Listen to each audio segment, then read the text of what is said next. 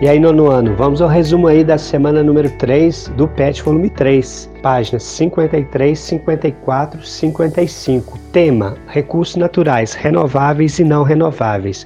Objetivo: compreender que os recursos naturais são finitos ou podem se tornar de difícil acesso.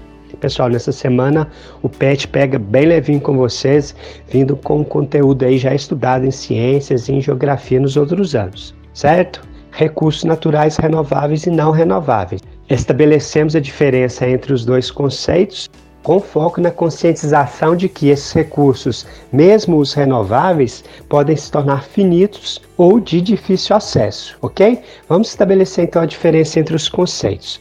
Antes vamos conceituar recurso natural. O que seriam então recursos naturais? É tudo aquilo que faz parte da natureza e que pode ser aproveitado pelo ser humano. Então, o ar, o solo, a água, os minerais, entre outros. Quais seriam então os recursos naturais renováveis? Renováveis são aqueles que podem ser repostos ou reproduzidos, tanto pela natureza ou pelo trabalho humano, ok? Exemplos é então o solo, a água, a totalidade dos recursos, como florestas. Eles podem ser repostos pela natureza, ok?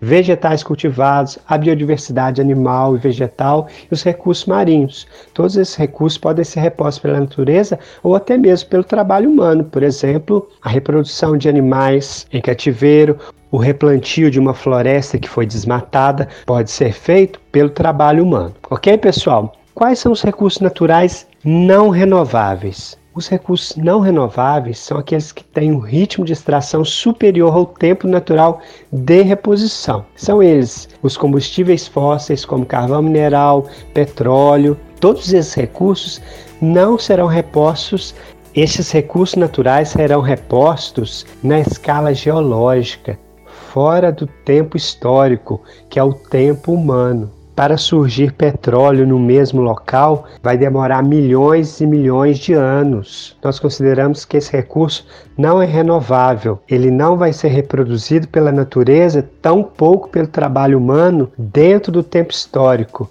vai demorar milhões e milhões de anos. Por isso, nós consideramos que esses recursos não são renováveis, porque, mediante o perfil de utilização que fazemos desse recurso, não existe tempo hábil para ele surgir novamente para que possamos usá-los, ok? Por isso que eles são considerados não renováveis. Então, pessoal, teoricamente, o estoque de recursos não renováveis é finito, ok?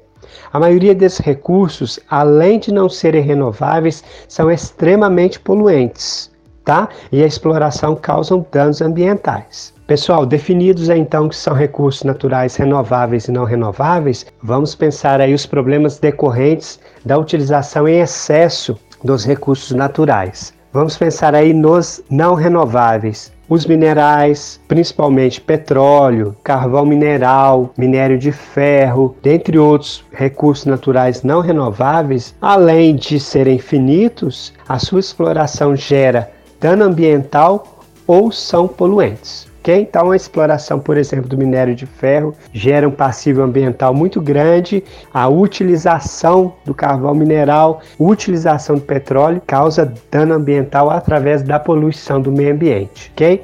Esse processo, então, de poluição, de utilização desses recursos é acelerado depois da Revolução Industrial, com a industrialização, a urbanização, a aceleração do crescimento populacional, tivemos um notável aumento da exploração desses recursos, ok?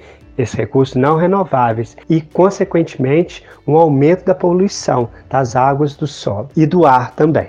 A utilização dos recursos naturais renováveis também deve ser feita com cautela. Nós precisamos valorizar esses recursos, fazer um constante trabalho de manutenção preservação tanto do solo, quanto da água, quanto das florestas, porque esses recursos podem sim se tornar finitos no nosso tempo, ou, como já acontece hoje, se tornar de difícil acesso. Nós temos locais aí que já não tem água, nós temos solos onde já não é possível plantar por causa das erosões, por causa dos buracos, por causa das ravinas. Compreendido aí essa valorização dos recursos naturais,